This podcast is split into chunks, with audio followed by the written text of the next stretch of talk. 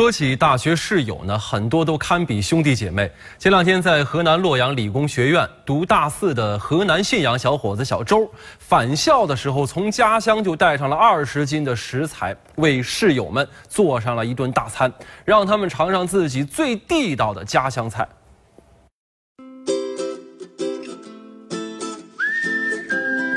你们觉得好不好吃啊？非常的很好吃，他们都给你们做了什么呀？做的挺多的，之前也没见过。你准备了多久？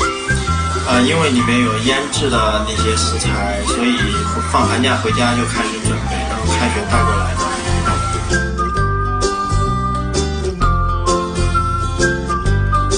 大一、大二的时候，大家都喜欢带那些特产，带过来的话口感打了折扣，所以我就想让他们在毕业前夕品尝到我家乡最地道的一些家常菜。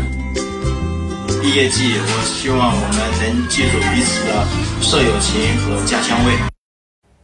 真的是中国好室友哈，就怕你的手艺太好了，这份兄弟情人家割舍不掉啊！今后每每想起你，都要流口水啊！